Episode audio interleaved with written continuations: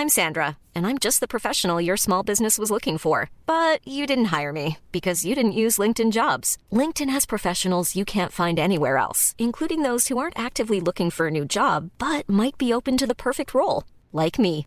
In a given month, over 70% of LinkedIn users don't visit other leading job sites. So if you're not looking on LinkedIn, you'll miss out on great candidates like Sandra. Start hiring professionals like a professional. Post your free job on linkedin.com/people today. Hey, it's Ryan Reynolds, and I'm here with Keith, co star of my upcoming film, If, only in theaters, May 17th. Do you want to tell people the big news?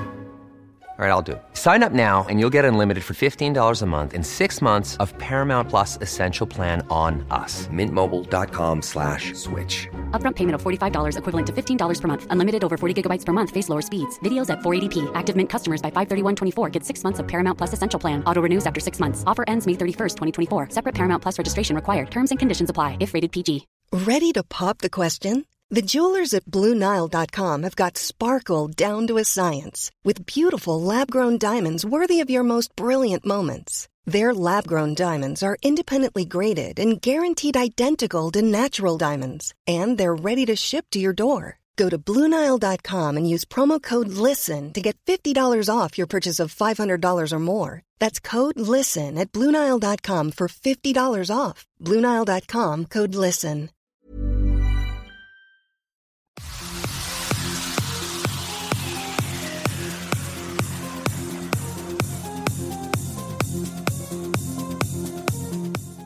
Alors Jezebel, bonjour. Alors je te reçois, euh, je te reçois aujourd'hui sur la chaîne parce que bah, j'ai découvert sur ta chaîne YouTube. Donc je mettrai le lien vers ta chaîne YouTube pour ceux qui veulent aller voir en description.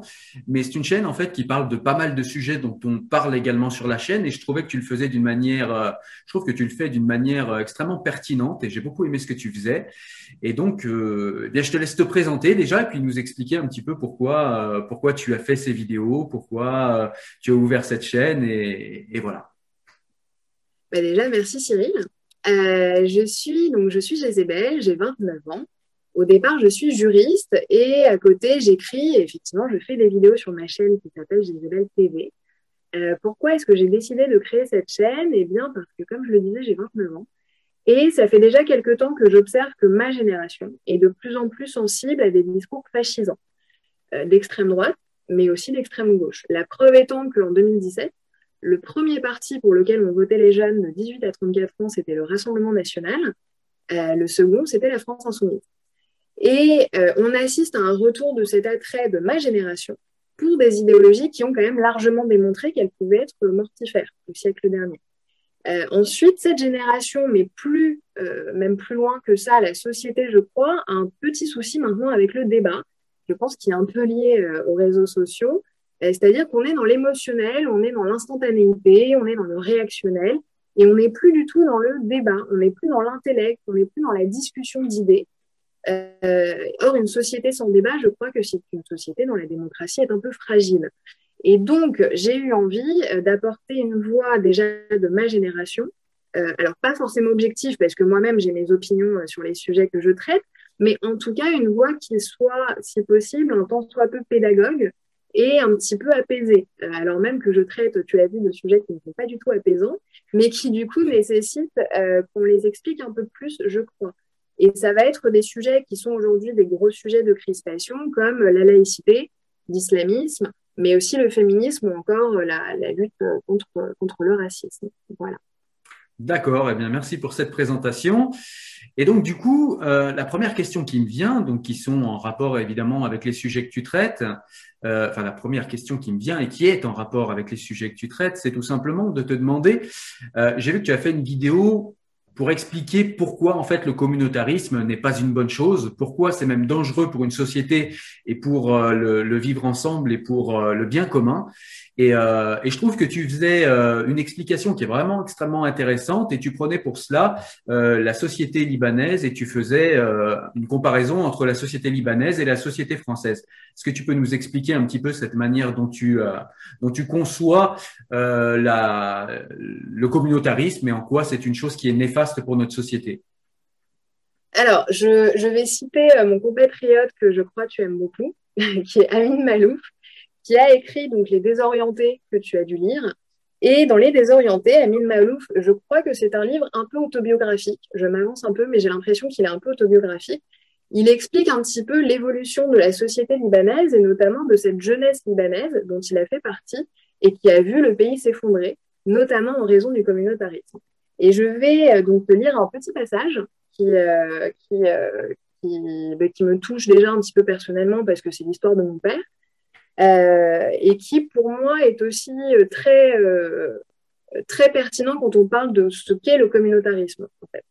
Alors, mes amis appartenaient à toutes les confessions et chacun se faisait un devoir, une coquetterie de railler la sienne puis gentiment celle des autres.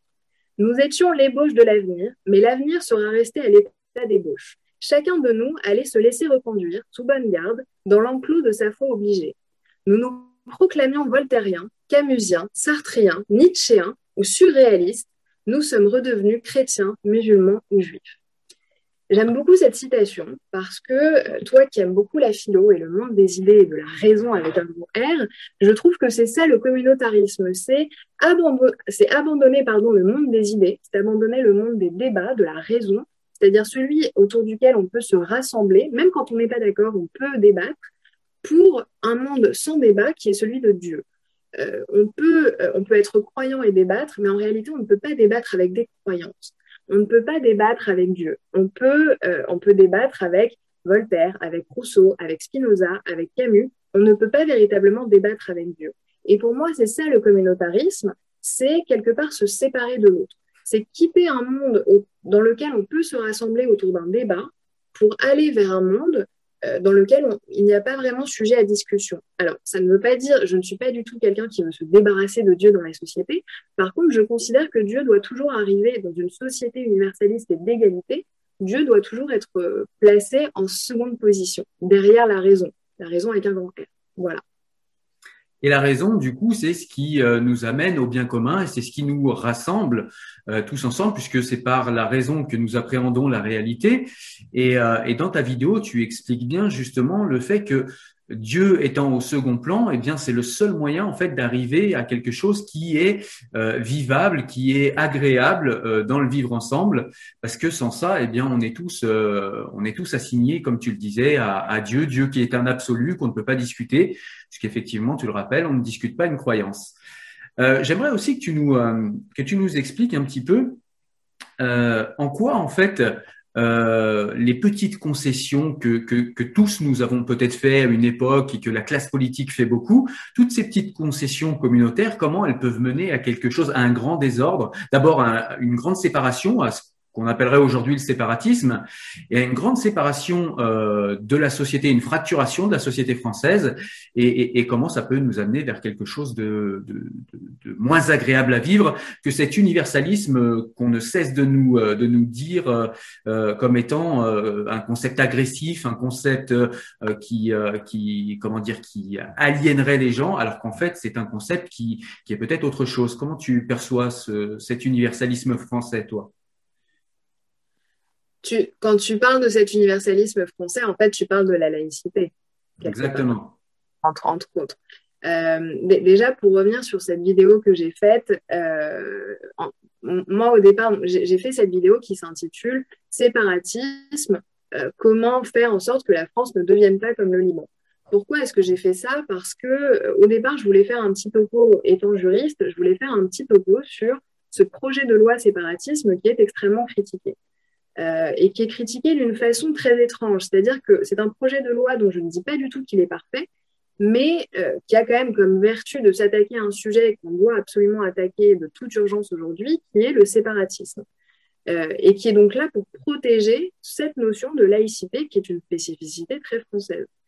Euh, et pourquoi est-ce que finalement je n'ai pas fait un topo vraiment sur ce projet de loi? Parce que j'ai réalisé quelque chose, c'est que étant franco-libanaise, je suis autant française que libanaise, j'ai les deux nationalités. Euh, je viens à la fois du pays, c'est comme ça que j'introduis ma vidéo, je viens à la fois du pays probablement le plus laïque au monde, voire le seul, euh, puisque la laïcité c'est une spécificité franco-française, et à la fois peut-être de l'un des pays les moins laïques au monde, c'est-à-dire le Liban. Pourquoi est-ce que j'ai fait ça? Parce que je me suis rendu compte que les critiques euh, de ce projet de loi étaient très étranges et assez inquiétantes. C'est que on a un projet de loi qui certes n'est pas parfait, mais qui veut protéger la laïcité.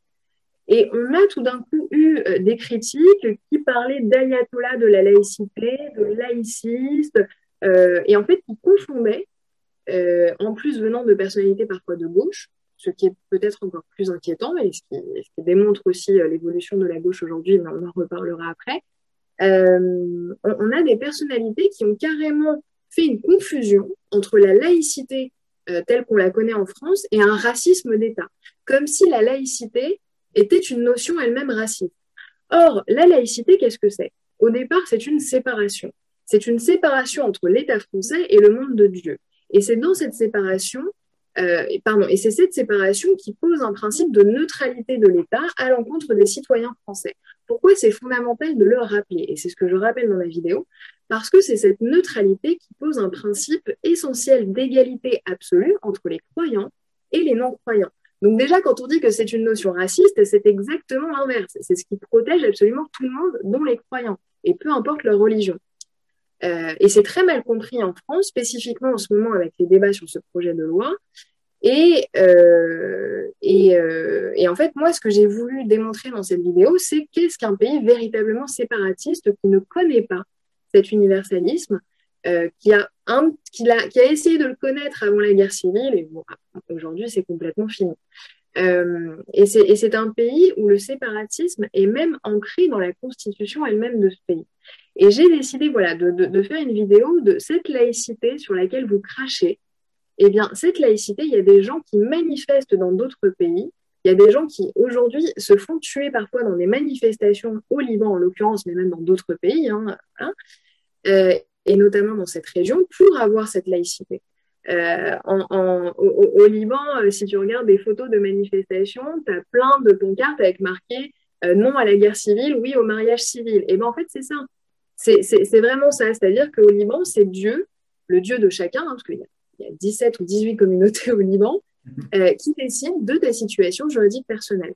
Et moi, ce que j'ai voulu dire, c'est regarder la différence entre ma situation en tant que citoyenne française et en tant que citoyenne libanaise. Et en tant que citoyenne libanaise, ma communauté fait que euh, je ne vais pas être dans une situation d'égalité avec quelqu'un d'une autre communauté.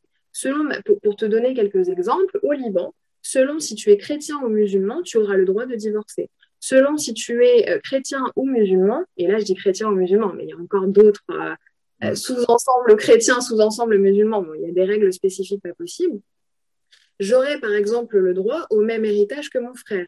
Voilà, il y, a plein de choses très, très, très. Euh, ça veut dire que le euh, droit, le, droit civil est complètement euh, soumis en fait à, la communauté religieuse à laquelle on appartient. Exactement. Donc, c'est-à-dire que quand tu nais au Liban, quand tu as la nationalité libanaise, ta naissance dans telle communauté va déterminer toute ta situation juridique. Et ça pose un vrai problème d'égalité. Et je vais même aller plus loin ça pose des vrais problèmes de racisme. Pourquoi? Parce que lorsque l'on voit que certaines communautés entendent que d'autres n'ont pas euh, les mêmes choses, que on va voter euh, en fonction de la communauté de, de, laquelle on vient, etc., ça pose des problématiques de rivalité, ça, pose des problématiques de distinction entre des personnes qui pourtant viennent exactement du même pays, et ça amène à une guerre. Et aujourd'hui, euh, au Liban, mais ça fait des décennies maintenant que ça dure, on s'entretue au nom de Dieu. Voilà. Et ça, c'est vraiment le séparatisme. C'est-à-dire qu'on a un État qui a un peuple séparé en un peu plus d'une quinzaine de communautés qui ont chacune leurs règles, en fait. Et, donc, j'ai voulu euh, expliquer ça dans ma vidéo, parce qu'en France, on est encore aujourd'hui, j'espère pendant encore quelques temps, dans l'exact euh, opposé. On est vraiment dans la situation inverse. C'est-à-dire que normalement, chacun a les mêmes droits, chacun naît euh, euh, à égalité en droit avec tout le monde, croyants, non-croyants, juifs, musulmans, euh, euh, catholiques, athées, peu importe, on est tous avec les mêmes droits. Et ça, c'est effectivement cette laïcité, entre autres, qui, qui, qui, nous garantit cette liberté et ces droits-là. Voilà. Et, juste pour conclure, c'est il y a un danger que ça. il y a des gens qui veulent, euh, comment dire, qui se positionnent contre ce système aujourd'hui en France. Et ce sont des séparatistes. Ce sont des séparatistes. Euh, et malheureusement, en France, je crois que depuis, euh, depuis quelques années, on le sait, on tue déjà au nom de Dieu. Donc, c'est qu'il y a quand même un danger. Et il faut, il faut s'en occuper maintenant, je pense. C'est très intéressant ce que tu dis et effectivement, je suis d'accord avec toi et euh, tu, as, tu as pris deux de, sociétés extrêmes. On pourrait aussi parler euh, des, des, sociétés anglo-saxonnes qui sont peut-être l'intermédiaire entre les deux, c'est-à-dire que dans les sociétés anglo-saxonnes, on a du, beaucoup de communautarisme et on voit émerger effectivement ce dont tu parles, c'est-à-dire qu'il commence en Angleterre et aux États-Unis à y avoir des tribunaux juifs, des tribunaux islamiques et, et, on commence à avoir des droits différenciés selon la communauté à laquelle on est assigné par la naissance, effectivement. Donc, euh, si je devais, euh, si je devais dire euh, ce qu'il y a entre la société libanaise et la société française, qui sont, comme tu le disais, deux extrêmes au niveau de la laïcité, eh bien peut-être qu'au milieu, on a la société anglo-saxonne qui commence à se fracturer et qui, qui pourrait bien aboutir vers, vers une libanisation de, de voilà, de leur, euh, de leur pays. Ok, eh bien, euh, on a bien compris ce que tu pensais sur ce sujet-là, euh, sur le communautarisme et sur la défense de la laïcité française. On va avancer un petit peu. J'aimerais savoir ce que tu penses de la notion de blasphème, qui est aussi une exception française, puisque, eh bien, il y a peu de démocratie, ne serait-ce qu'en Europe, où le blasphème n'est plus une question juridique. Et on voit que ça redevient une question, euh, une question polémique et on voit que certains voudraient réinstaurer le délit de blasphème. Est-ce que ça te paraît dangereux euh, Qu'est-ce que, qu'est-ce que tu en penses? Bien, sûr que ça me paraît très dangereux. Il y a, quand même, euh, pour, pour, revenir sur ce que j'ai dit juste avant, on est dans un pays aujourd'hui, euh, dans un état de droit, dans une démocratie où pourtant on a assassiné des gens pour avoir, je le mets entre guillemets, blasphémé. Donc, euh, bien sûr qu'aujourd'hui, on est dans une situation inquiétante par rapport à ça. Euh, au Liban, typiquement, le blasphème existe. Euh, a priori, quand le blasphème existe dans certaines sociétés, ce ne sont pas les sociétés les plus droits de l'homiste et les plus libertaires qui soient. Le, blasphème, ça fait partie de l'histoire française en réalité. On, a une vraie histoire de critique de Dieu, on a une vraie histoire de critique de la religion. Euh, c'est quand même à partir de 1789, euh, même déjà un petit peu avant, mais qu'on a véritablement commencé à critiquer la religion. Alors, quand je dis critiquer, je suis gentille, parce qu'en 1789, il y a quand même eu quelques années où on a fait plus que critiquer, on a, on a pas mal violenté même le, catholicisme. Hein. Il y a eu des exactions assez violentes pendant la Révolution française envers les catholiques, mais le fait est que le blasphème, c'est l'insoumission à Dieu l'insoumission à Dieu, ça n'est pas être contre les croyants. C'est, encore une fois, c'est ce principe d'égalité entre les croyants et les non-croyants. Le fait de blasphémer, qu'est-ce que c'est? C'est le fait de, de pouvoir critiquer, de pouvoir se moquer, de pouvoir même dénoncer une religion, mais c'est parce que cette liberté d'expression existe dans un pays d'égalité que la liberté d'expression des croyants existe aussi. Rien n'empêche un croyant aujourd'hui en France de critiquer l'athéisme. Tout comme rien n'empêche un athée de critiquer un croyant. Alors bien sûr, il y a des limites dans la loi. On n'est pas dans une liberté d'expression absolue comme aux États-Unis. Euh, on ne peut pas être négationniste, on ne peut pas faire de l'appel à la haine, etc. Euh, mais euh, mais mais mais il y a mais il y a ce concept de liberté d'expression en France, il est extraordinaire parce que si on prend l'exemple de Charlie Hebdo, moi à titre personnel, j'aime bien Charlie, je l'achète assez régulièrement. mais je pense par exemple, j'ai une proche qui est catholique elle aime pas du tout la ligne éditoriale de Charlie Hebdo. Elle trouve que ça l'offense un peu, elle trouve ça un peu vulgaire. Bon, mais elle ne va pas acheter Charlie Hebdo, tout simplement. En fait, moi typiquement, je n'aime pas Valeur Actuelle. Je ne vais pas acheter Valeur Actuelle. Je ne vais pas aller dans leur bureau pour les assassiner. Euh, ce, que, je veux dire par là, c'est qu'on est dans un, état où la liberté d'expression est, euh, est à ce point, je trouve, extraordinaire que on peut à peu près, dans les limites de la loi, dire, exprimer, dessiner ce qu'on veut mais personne n'est obligé de nous écouter, de nous lire, de nous acheter en fait. Et là, je trouve, est le principe d'égalité. Voilà. Pour moi, c'est ça la beauté du blasphème entre guillemets. Eh ben, je suis totalement d'accord avec toi. C'est magnifiquement exposé. J'aimerais que tu nous expliques également euh, alors, ce que tu penses de, cette gauche qui, euh, qui paraît, comme tu le disais euh, en début de conversation, un petit peu fascisante pour, pour, pour ce qui est de l'extrême gauche. et j'aimerais, j'aimerais que tu, que tu nous donnes ton analyse en fait sur les démissions de cette gauche qui somme toute, euh, c'est de là, euh, c'est de la gauche dont vient, c'est des libéraux dont vient euh, la laïcité, et ce sont, ce sont ceux qui essayent de l'enterrer aujourd'hui. Et tu, tu, tu, nous disais aussi, tu nous rappelais l'histoire de la France avec la religion, donc avec l'Église, et c'est cette même gauche qui refuse de faire à l'islam ce qu'elle a fait brillamment à l'Église. Et, et, et on peine à comprendre pourquoi. Ben, déjà, sur, la notion même de gauche, à titre personnel, quand on me dit je suis de gauche, je réponds souvent qu'est-ce que ça veut dire être de gauche? Euh, Parce que je crois qu'être de gauche en 2021, en réalité, c'est se positionner parfois même à l'opposé de la gauche en laquelle nos parents croyaient. Euh, la réalité, c'est que la gauche, elle a complètement abandonné l'intégralité de ses combats. Et j'irais même jusqu'à dire que non seulement elle les a abandonnés, mais elle en a carrément pris le contre-pied. Euh, pourquoi? Parce que historiquement, la gauche, qu'est-ce que c'est? C'est censé être la promotion d'idéaux progressistes. C'est censé être la promotion de l'égalité, notamment l'égalité homme-femme. Euh, c'est le souci d'une plus grande justice sociale. C'est la lutte contre le racisme, c'est la lutte contre toute forme de discrimination, et c'est aussi, tu l'as très bien dit, la laïcité. Or, aujourd'hui, quand on regarde ce que fait la gauche, alors je ne vais pas critiquer toute la gauche, mais quand même une bonne partie euh, de, de la gauche, Aujourd'hui, tous les concepts que je viens de donner, la gauche, aujourd'hui, en réalité, elle les combat.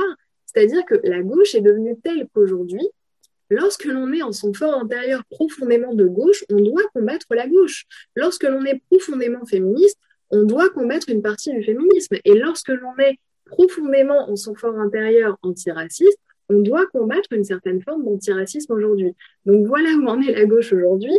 Quand on est de gauche, on doit la combattre, euh, ce qui est quand même un comble.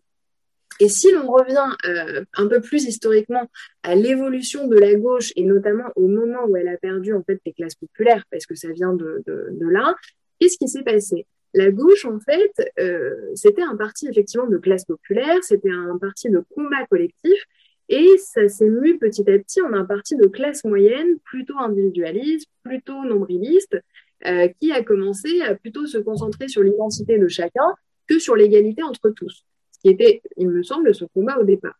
Et l'abandon des classes populaires, c'est par exemple Pierre Mauroy, je ne sais pas si tu vois euh, cet, article, euh, donc, pardon, Pierre Mauroy, ancien Premier ministre de Mitterrand, qui écrit en 2002 dans Le Parisien euh, Mais enfin, monsieur Jospin, qu'est-ce que c'est que cette campagne présidentielle supposément de gauche où vous n'osez même pas dire les mots ouvriers et travailleurs?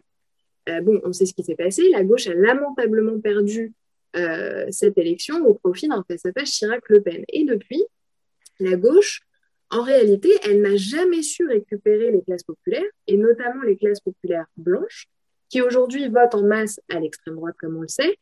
Pourquoi? Pour deux raisons. Parce qu'aujourd'hui, comme je le disais, la gauche prend exactement le contre-pied de tous ces combats historiques, c'est-à-dire qu'elle est complètement tombée euh, déjà dans l'identitarisme qu'elle reproche depuis toujours à l'extrême droite, Autrement dit, la seule classe populaire qui intéresse la gauche aujourd'hui, c'est la classe populaire dite racisée, euh, issue de l'immigration, que par ailleurs la gauche défend très mal, je trouve, mais bon, eux disent la défendre, euh, et aussi parce qu'elle a laissé, et là il n'y a pas que la gauche, toute la classe politique, un tant soit peu démocrate, a abandonné à l'extrême droite tous les sujets qu'aujourd'hui on doit presque traiter un peu dans l'urgence, c'est-à-dire la laïcité, la protection de la laïcité, le terrorisme, la sécurité. Euh, et aujourd'hui, bah, du coup, dès qu'on en parle, euh, comme tu le sais, j'en ai fait les frais il n'y a pas longtemps, dès qu'on aborde ces sujets, on est taxé d'extrême droite. Ce qui, du coup, est tout de suite bah, décrédibilisant euh, vis-à-vis de, de, personnes de gauche, de droite, du centre, peu importe, mais qui sont démocrates. et c'est d'ailleurs pour ça que que j'ai voulu traiter certains de ces sujets dans mes vidéos, parce que je suis moi-même farouchement opposée à l'extrême droite et je crois que l'on doit absolument se réapproprier ces sujets euh, par le biais d'un discours non pas fascisant, mais démocrate. Voilà. Je crois que c'est là où on est la gauche aujourd'hui et c'est pas, pas terrible.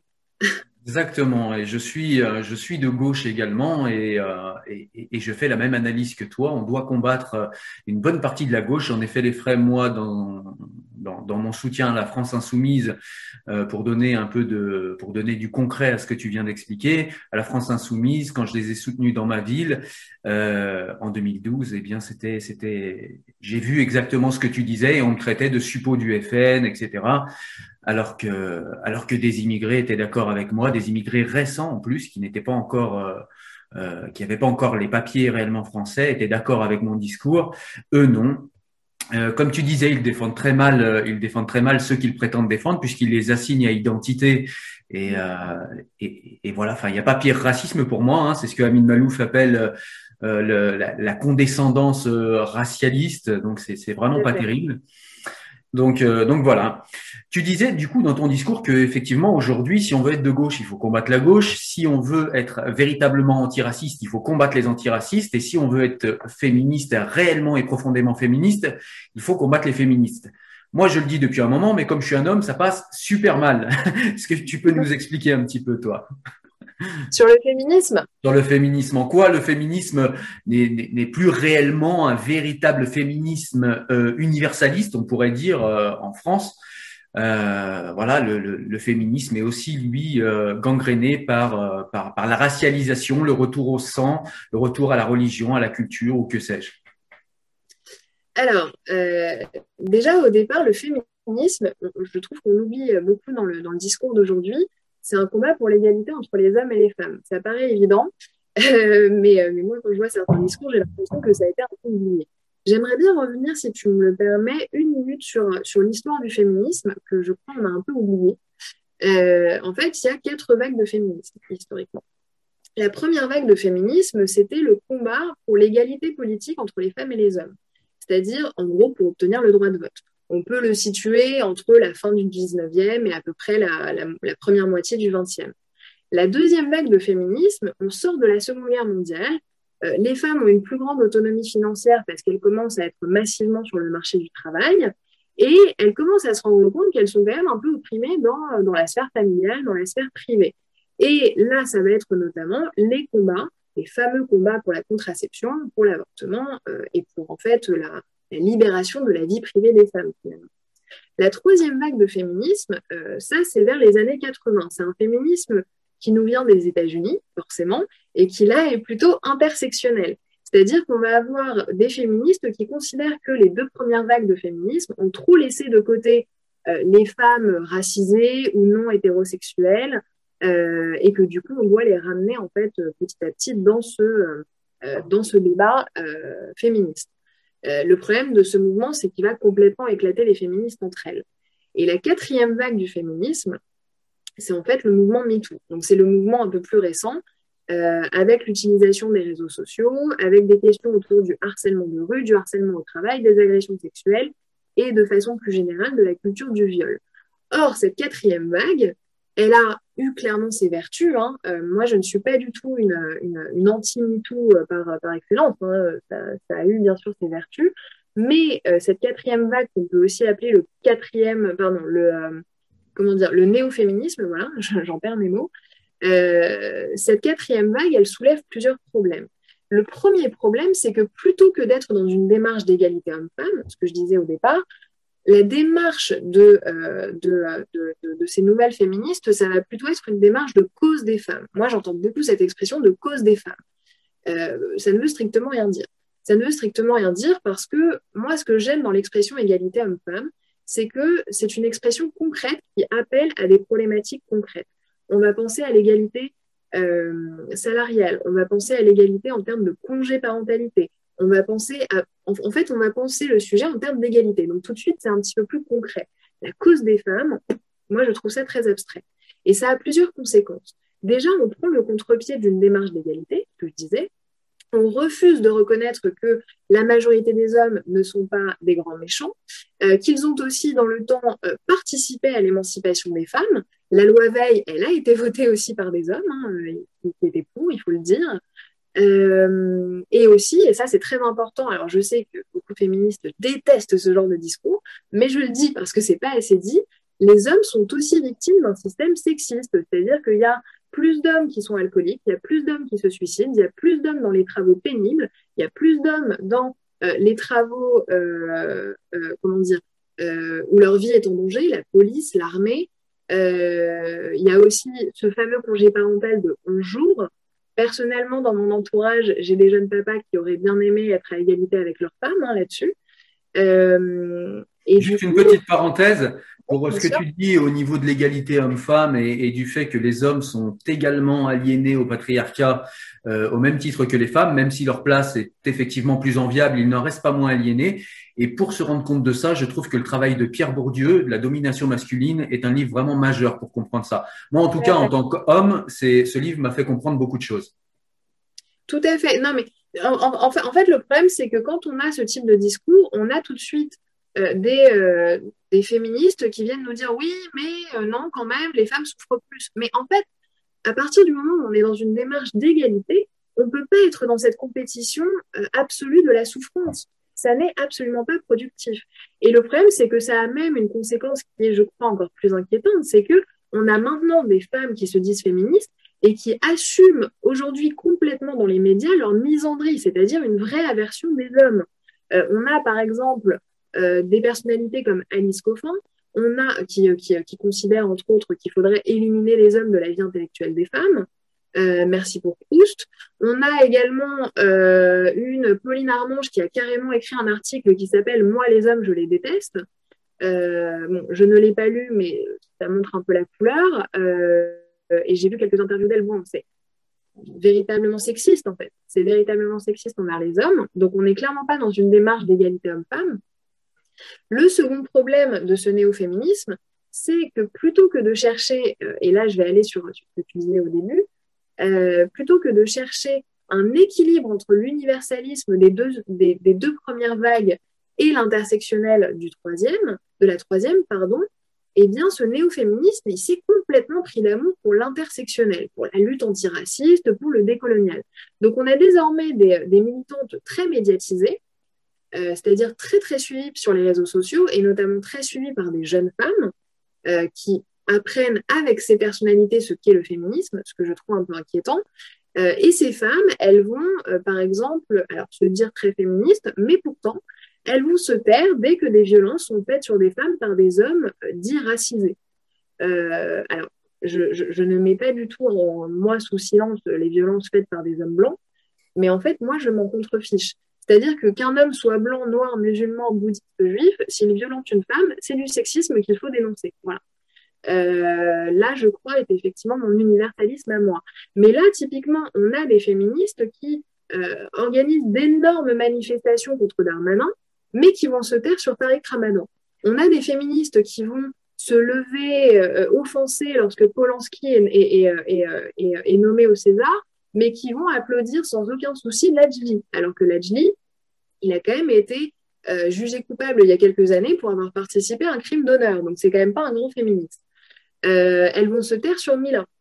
Elles vont se taire sur, alors je ne sais pas si tu en as entendu parler, parce que j'ai l'impression que ça n'a pas été très médiatisé, sur euh, cette adolescente cet été qui a été tondue, tabassée et tondue par sa famille au nom de l'islam.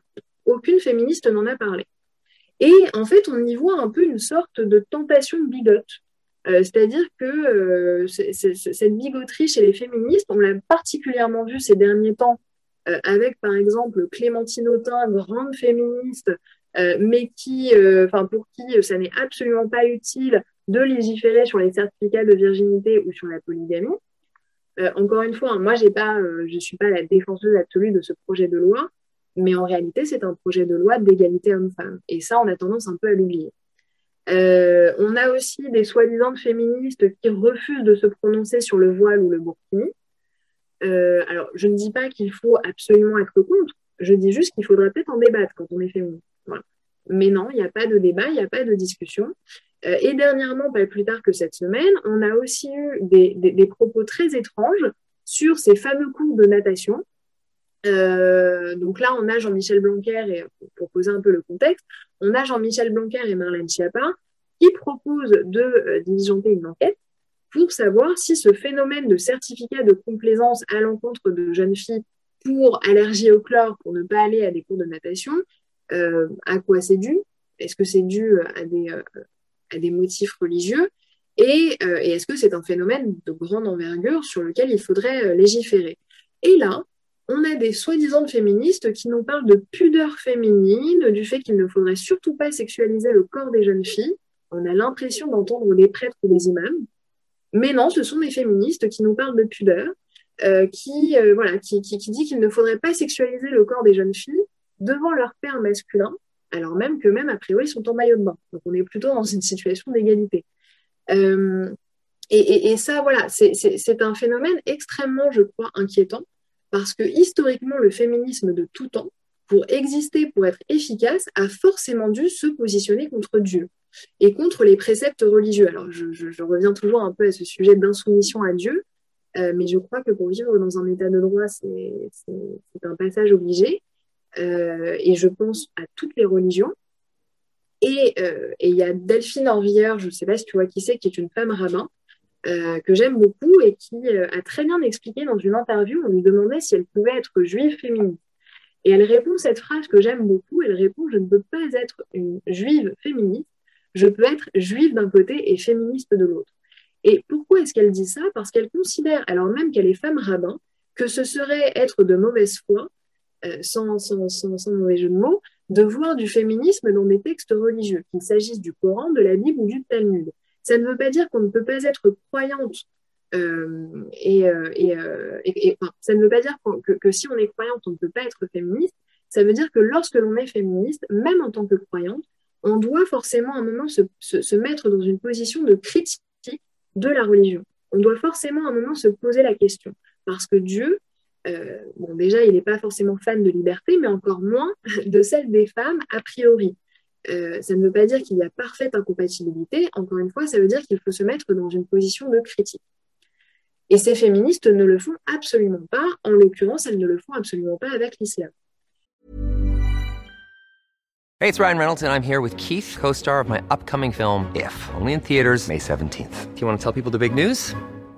All right, I'll do it. Sign up now and you'll get unlimited for $15 a month in six months of Paramount Plus Essential Plan on us. Mintmobile.com slash switch. Upfront payment of $45 equivalent to $15 per month. Unlimited over 40 gigabytes per month. Face lower speeds. Videos at 480p. Active Mint customers by 531.24 get six months of Paramount Plus Essential Plan. Auto renews after six months. Offer ends May 31st, 2024. Separate Paramount Plus registration required. Terms and conditions apply if rated PG. I'm Sandra, and I'm just the professional your small business was looking for. But you didn't hire me because you didn't use LinkedIn jobs. LinkedIn has professionals you can't find anywhere else, including those who aren't actively looking for a new job, but might be open to the perfect role, like me.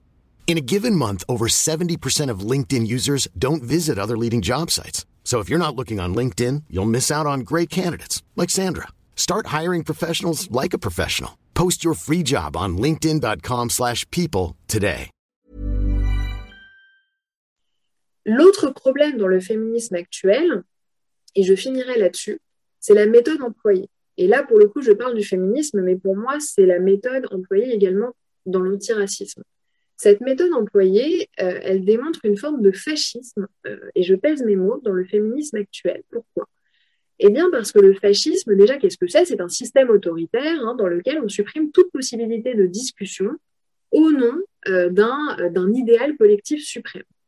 Et si on regarde les méthodes des fascistes, que ce soit des fascistes soviétiques, nazis, islamistes, peu importe, c'est absolument toujours la même méthode qui, qui se fait en trois étapes. La première étape, c'est de désigner ce qui est le bien et ce qui est le mal. La deuxième étape, c'est de dire qu'il faut éliminer le mal. Et la troisième étape, c'est de mettre en pratique cette élimination. Alors cette élimination dans le féminisme ou dans l'antiracisme aujourd'hui, elle ne se fait effectivement pas via des goulags ou des camps d'extermination, on n'en est heureusement pas encore là, mais elle va se faire, elle va prendre la forme d'une vindicte populaire sur les réseaux sociaux à l'encontre de tel ou tel individu qui se trouve complètement mis à la marge de la société sans aucune autre forme de procès ou de discussion. Et là est l'aboutissement du fascisme. Voilà. Euh, donc voilà ma position sur le féminisme d'aujourd'hui. Je, sais que je parle beaucoup des défauts et non pas des vertus euh, de, de, de, MeToo. Je pourrais parce qu'il y en a, mais je pense que ça prend aujourd'hui une, une, dimension extrêmement inquiétante et assez dangereuse euh, qu'il faut absolument combattre. Voilà. Très intéressant et d'ailleurs, euh, je te rejoins sur le fait que le féminisme intersectionnel n'a pour moi pas de sens pour la simple et bonne raison que si euh, dans une société tous les citoyens ont les mêmes droits sans égard pour leur confession, pour, leur, pour leurs idées ou pour leurs croyances, le féminisme de l'un et le féminisme de l'autre. C'est-à-dire que ce qui va être bon dans la société française pour une femme blanche le sera pour une femme noire, le sera pour une femme dit racisée, même si j'aime pas le mot, mais en tout cas le sera pour toutes les femmes. Donc euh, en fait, le fait de le fait de prendre en compte euh, l'origine d'une personne, en fait, n'est pour moi pas pertinente. Alors, selon eux, elles auraient des souffrances et des, euh, et des besoins spécifiques. Moi, j'ai un peu du mal avec ça. Il faudrait, il faudrait que, voilà, il faudrait peut-être que j'en débatte avec l'une d'elles, qu'elle me précise quels sont ses besoins spécifiques, parce que moi, je vois pas en quoi ma fille aurait des besoins différents d'une autre petite fille, quelle que soit sa couleur et quelle que soit sa, culture, sa religion ou son origine. Donc ça, c'est intéressant. Euh, tu, nous, euh, tu nous disais, oui, que tu m'as offert un petit pont vers l'antiracisme, et tu nous disais qu'aujourd'hui, l'antiracisme finit par être fascisant. Donc ça, c'est une chose. Euh, tu l'as magnifiquement expliqué, mais le racisme, en, enfin l'antiracisme, pardon, euh, finit par devenir aujourd'hui raciste. Est-ce que tu peux nous expliquer un petit peu ça? Ben, Déjà, l'antiracisme, au départ, qu'est-ce que c'est? C'est la lutte contre le racisme et ça vise à combattre les discriminations auxquelles font face certaines personnes. Pourquoi? En raison de certaines caractéristiques physiques, religieuses, peu importe, qui seraient assimilées à une race quelconque. Historiquement, et notamment depuis euh, la fin de la Seconde Guerre mondiale et de la Shoah, euh, en, en l'occurrence, l'antiracisme, pour être efficace, qu'est-ce qu'il a dû faire? Il a dû combattre la notion même de race. Aujourd'hui, la lutte antiraciste, elle fait exactement l'inverse, notamment parce que, influencée aussi par certaines idéologies euh, états-uniennes, elle est complètement obsédée par la race, complètement. Et il y a plusieurs conséquences à ça. La première, c'est que l'antiracisme, l'antiracisme actuel, il est raciste, euh, effectivement, envers ceux qu'il est censé défendre. Pourquoi? Parce qu'on a un antiracisme qui va réduire la complexité du monde à l'existence de deux camps le camp des oppresseurs qui serait blanc et le camp des opprimés qui ne serait pas blanc. Euh, or, en ne voyant le monde qu'à travers ce schéma, certains militants, qu'est-ce qu'ils vont faire? Ils vont accentuer en fait la vulnérabilité des minorités qu'ils défendent. Comment? Eh bien, en fait, en les conditionnant à leur statut de pauvres migrants, de pauvres musulmans, de pauvres arabes, de pauvres noirs.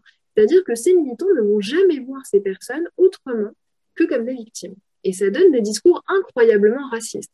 C'est-à-dire que pour, te donner quelques exemples, euh, dont je pense tu as entendu parler, juste après les attentats de Charlie Hebdo, qu'est-ce qui se passe? On a, à peine une semaine après, Virginie Despentes dans Les Inrocks, Edoui Plenel dans Mediapart, qui excuse littéralement les attentats de Charlie Hebdo en rappelant l'enfance miséreuse et teintée de racisme des frères Kouachi.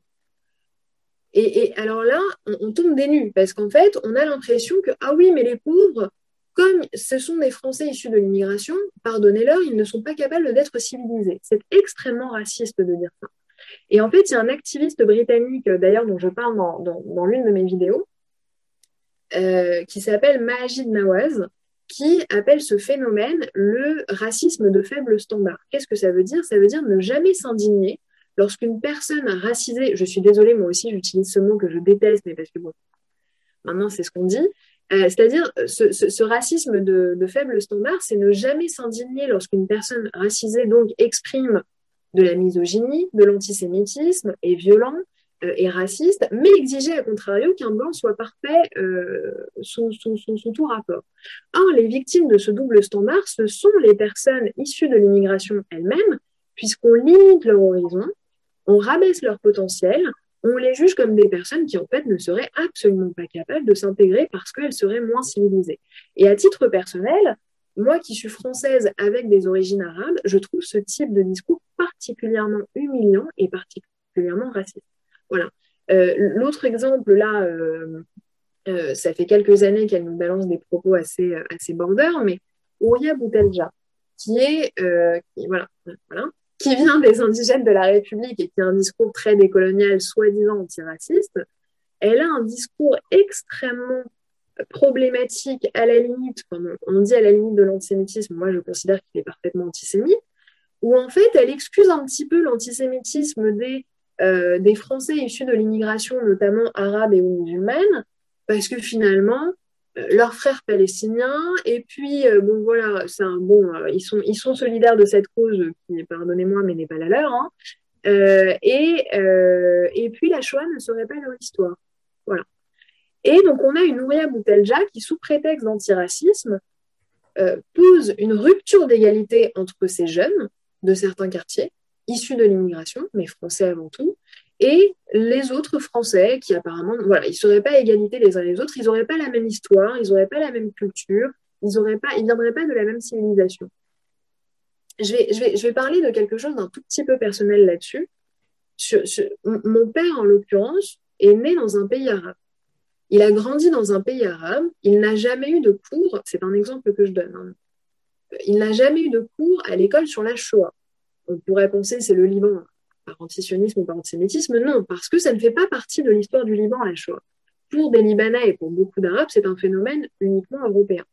Le fait est que mon père, en 76, quitte le Liban. Il arrive en France. Quelques années après, il décide de devenir français.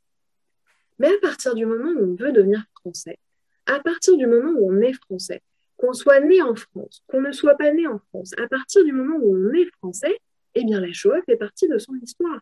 Et je prends la Shoah à titre d'exemple, mais c'est aussi Napoléon, c'est aussi euh, la Révolution française. En fait, c'est ça aussi qui fait qu'on est égaux les uns avec les autres.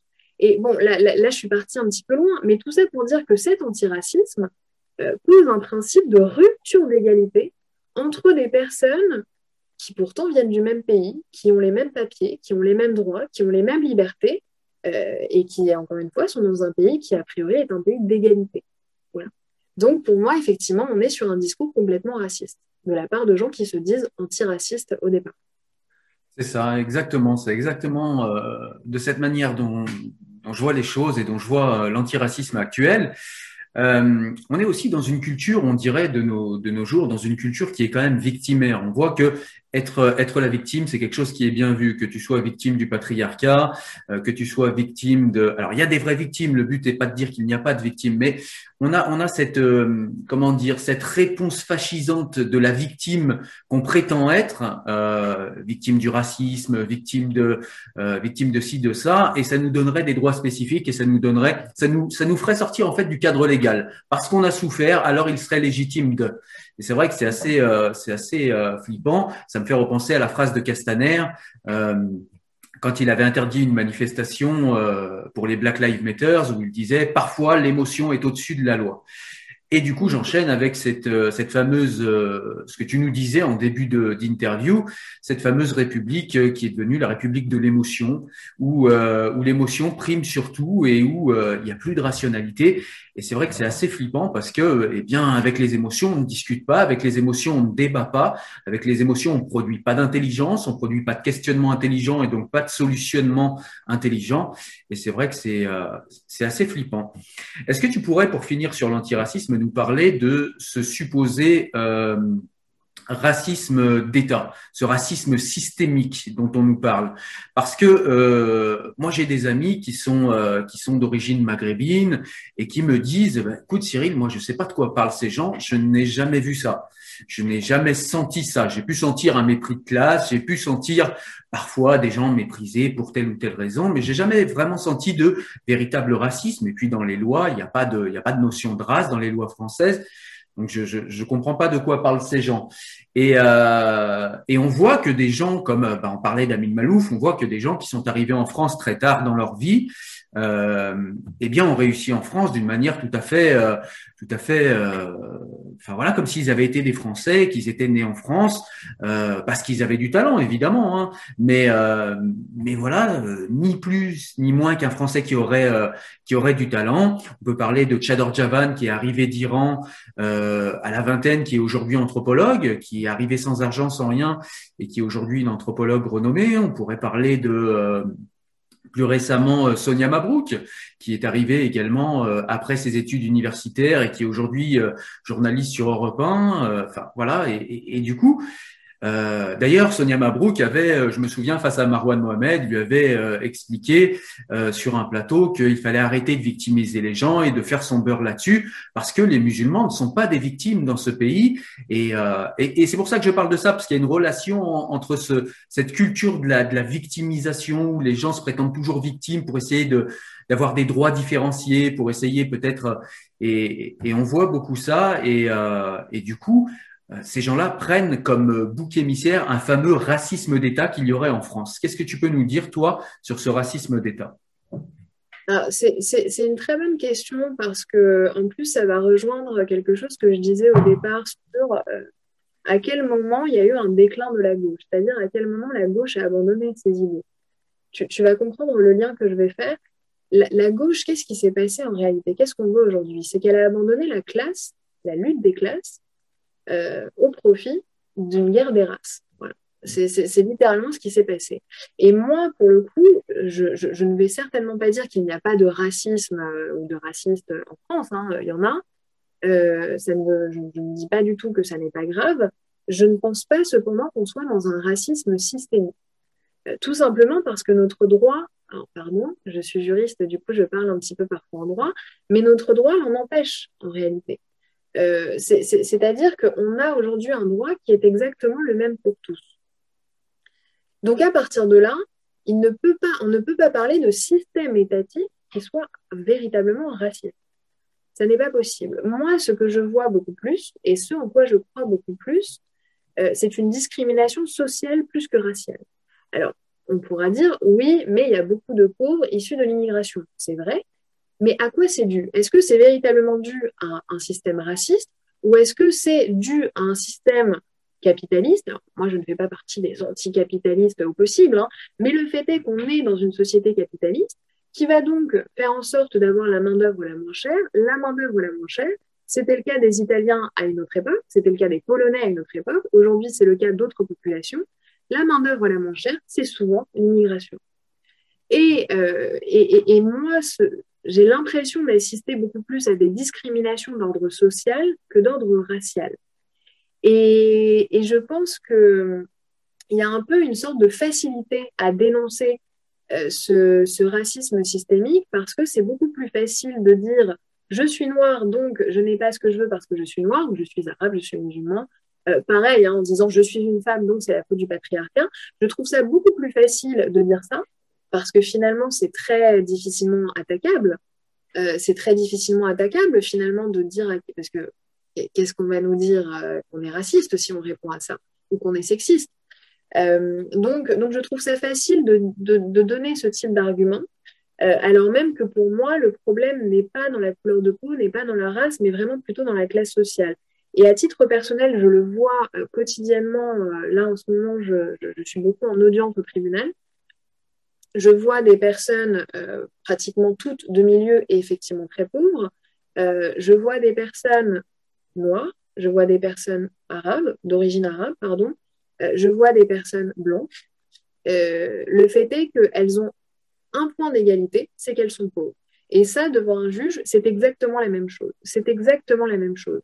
Et de ce que je vois, c'est un exemple, un exemple très spécifique, hein, qui est celui de la justice je vois euh, des juges qui vont effectivement juger de façon parfois un petit peu plus dure des personnes qui ont du mal à s'exprimer, euh, qui ne présentent pas bien, euh, plutôt que des personnes qui ont un accent étranger ou qui vont être de telle couleur de peau. parce qu'en réalité, une personne noire, une personne blanche, si elles sont pauvres, en général, elles ont quand même certains points communs face à une institution face à euh, une, autorité quelconque. Euh, voilà, j'aurais plutôt tendance à voir les inégalités comme de classe et non pas comme de race. Encore une fois, ça ne veut pas dire que je ne... J'ai vu aussi dans mon travail euh, du, du racisme, notamment, voilà, on parle beaucoup du racisme des policiers, il y en a, il n'y a pas que ça. il y a aussi des, des, policiers plus intelligents. Mais voilà, on ne tombe pas forcément sur le haut du panier. Hein. Euh, mais de là à parler d'un système raciste, moi personnellement, non, je ne suis pas convaincue. Et aussi parce que, à titre personnel, euh, je suis une enfant d'immigrés. Euh, je, je, ne vais pas dire que mon père n'a jamais été victime de racisme, je ne vais pas dire que moi-même je n'ai jamais été victime de racisme, en tout cas j'en ai pas eu connaissance, mais je, ne me suis jamais posé la question de mon égalité ou de l'égalité de mon père, qui contrairement à moi n'est pas né en France, avec d'autres Français. Voilà, c'est une question qui, que je n'ai jamais vraiment eu à me poser. Donc, euh, donc je ne vois pas de racisme systémique. Je, je vois plus un système de, de lutte des classes, on va dire. J'aime pas trop cette expression parce qu'elle est un peu obsolète que de guerre des races. Voilà.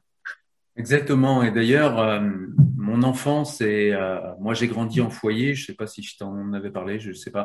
Moi j'ai été placé à 7 ans en foyer et, euh, et j'en suis sorti à 17 ans et demi émancipé par le juge parce qu'on pouvait rien faire de moi, selon leur propre dire. Euh, et en fait, pourquoi je raconte ça? Tout simplement parce que j'ai vécu exactement les mêmes discriminations que mes amis maghrébins. C'est d'ailleurs ce qui a fait le ciment de notre amitié pendant beaucoup d'années. Euh, et qui euh, qui a fait de moi un musulman à une époque euh, où voilà ça faisait partie des codes sociaux. Bon peu importe c'est pas le sujet. Mais ce que je voulais dire c'est que effectivement moi je, je, je sentais les mêmes discriminations que mes amis c'est-à-dire que si tu vas voir un patron, que tu sois blanc, noir, vert, si tu veux, oh, patron, je cherche un petit travail là, et que tu es habillé en survette, comme tu le disais, la manière de parler, euh, voilà, la couleur de peau, c'est pas important, c'est les codes. Alors là, je schématise et je grossis le trait, mais ça peut être dans ça peut être subtil. Non, mais c'est pas loin. C'est pas loin. C'est ça. encore une fois, je parlais de, de, de, ce qui se passe dans un tribunal. Euh, on peut être blanc, on peut être noir, on peut être arabe, on peut être peu importe. Si on est pauvre, euh, on n'a pas été formaté à parfaitement s'exprimer comme quelqu'un qui vient d'une classe sociale plus privilégiée devant un juge ou devant ou devant des policiers ou devant euh, euh, un recruteur. Voilà, c'est ce que tu disais. Donc pour moi, elle est là l'inégalité. Et cette inégalité, normalement, et c'est peut-être là qu'est le problème, et j'en terminerai, j'en terminerai par là, euh, c'est que cette inégalité, elle est, elle est peut-être, je pense qu'il y a quelque chose à regarder au niveau de l'école, puisqu'avant l'école, c'était ce qui nous donnait une base de connaissances communes et qui faisait que, eh bien, même si ça n'a jamais été réellement le cas, je vais pas tomber dans, euh, voilà, dans le, le, fantasme du passé, mais le but affiché de l'école était quand même de euh, faire en sorte que d'où que vous veniez, eh bien, vous ayez la même base au niveau des connaissances et que vous puissiez euh, éventuellement faire des études euh, voilà, dans, dans, dans, le même cursus euh, avec plus ou moins les mêmes difficultés et les mêmes, les mêmes facilités. Et c'est vrai que l'école, on voit qu'elle fait plus du tout ce travail et c'est peut-être là qu'il y a quelque chose à regarder et qu'on pourrait peut-être justement réduire ces, ces inégalités qui sont, comme, comme tu le penses toi, des inégalités qui, selon moi, sont plus sociales que raciales. C'est clair. C'est très intéressant ce sujet de, l'école, euh, parce que, pareil, sans, fantasmer forcément euh, l'école d'avant, il y a un livre de Finkelkraut qui est très bien là-dessus, pour le coup. Euh, est, enfin, moi je l'aime bien souvent sur le sujet de l'éducation. Effectivement, il est beaucoup sur l'ancienne école, mais c'est très intéressant parce que il parle dans ce livre qui s'appelle L'identité malheureuse. il parle énormément de l'école et il parle de l'école que lui a connue. Et Finkelkraut, c'est quand même un, juif d'origine polonaise. Euh, donc, il a un nom de famille extrêmement euh, peu français, voilà, disons-le. Et, lui-même explique qu'il a connu cette école où ça n'avait absolument aucune importance. C'est-à-dire qu'il était à l'école publique. Euh, on savait qu'il était juif, on savait qu'il ne l'était pas. On savait qu'il était étranger, qu'il ne l'était pas, etc. et en fait, le maître d'école ne faisait absolument aucune distinction entre chacun de ses élèves. Et il explique de, de, façon euh, moitié amusée, euh, moitié inquiète, qu'il est allé dans, une ou deux écoles, je ne sais plus, il y a quelques années, et qu'il a vu sur un mur euh, d'une salle de classe, je ne sais plus dans quel quartier c'était, une école publique où sur les murs d'une salle de classe, il y avait une, carte du monde. Et en fait, chaque enfant avait mis un petit pins sur, sur le pays dont il venait. Et en fait, il disait, c'est amusant parce que en, soi, c'est pas grand-chose, c'est une carte du monde, c'est pas bien grave. Mais il disait, euh, finalement, là, on a un maître d'école, une maîtresse d'école, qui va pointer du doigt l'origine de chacun des élèves. Et en fait, on se retrouve dans une salle de classe où tout le monde sait qui vient de quel endroit. qui, qui est français depuis des générations, qui ne l'est pas, qui est arrivé d'Afrique, qui est arrivé du Moyen-Orient, peu importe, qui est de telle religion, etc.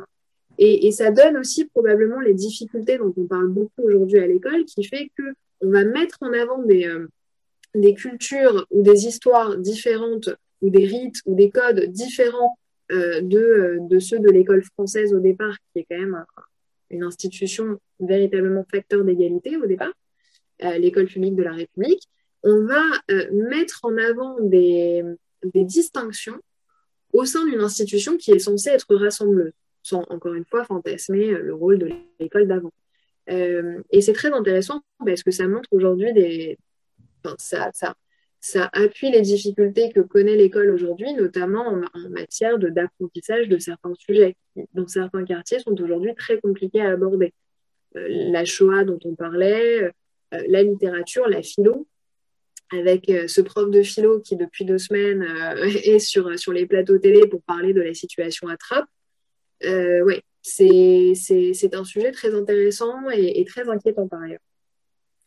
D'accord. Ben écoute, je pense qu'on a fait un petit peu le tour de, de toutes les questions que, enfin, sur lesquelles, euh, sur lesquelles tu, euh, tu avais des choses, je crois, à dire. Est-ce que tu, tu as quelque chose que tu souhaiterais rajouter, un sujet que tu souhaiterais euh, aborder? Oh bah là, franchement, j'ai l'impression d'avoir beaucoup parlé. non, non, ça va. bah, c'était le but. Écoute, euh, il y a une question que j'aime bien poser avant de terminer euh, l'interview. Je te prends un peu au dépourvu, mais est-ce qu'il y a des livres que tu conseillerais euh, à ceux qui nous regardent pour, pour éventuellement les orienter vers, vers l'approfondissement de ce dont on a parlé dans cette interview? Alors, absolument tout Amin Malouf. mais ça, c'est un peu biaisé, mais bon, non, mais il est, il est quand même très très bien. Non, euh, alors sur le féminisme, pour le coup, un livre qui est très très bien, qui n'a pas été très médiatisé, en tout cas pas assez. Euh, c'est un livre de la grande Elisabeth Badinter qui malheureusement est un peu euh, est beaucoup trop critiquée aujourd'hui, alors que quand même elle a, elle a beaucoup fait pour, pour nous.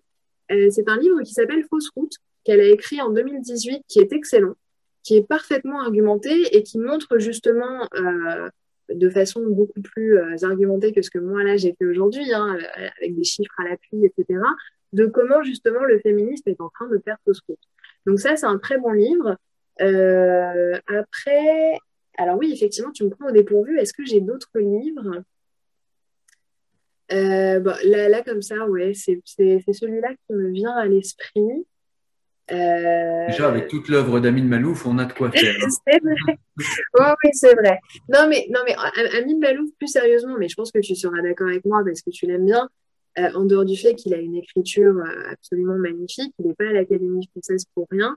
C'est vrai qu'il est très bon pour écrire sur, euh, sur les mots de notre société actuelle. Donc, c'est vrai que, que je ne peux que le recommander et ça n'est pas que parce que c'est mon compatriote. Je, je, pense que c'est un grand écrivain. Voilà. Donc, euh, ouais, non, là, là, là, comme ça, j'en ai pas d'autres qui me viennent en tête. D'accord. Eh ben, écoute, en tout cas, ça a été un plaisir de, de t'avoir sur la chaîne. Euh, ça a été un plaisir de t'écouter, euh, de t'écouter parler de tous ces sujets qui sont sensibles et d'en parler avec rationalité et sans émotivité excessive ou sans parti pris excessif. Donc, euh, c'est voilà, juste, je voulais te remercier. Merci à toi. C'est gentil à toi. C'était très intéressant. Merci beaucoup. Merci. Et puis, du coup, j'encourage tout le monde à aller te voir sur ta chaîne, à suivre le travail que tu fais parce que, eh bien, je trouve que c'est un travail pédagogique qui est vraiment euh, nécessaire et qui est peu fait et que tu fais très bien. Donc euh, voilà, j'encourage tout le monde à aller te voir. Merci beaucoup, Cyril. Merci à toi.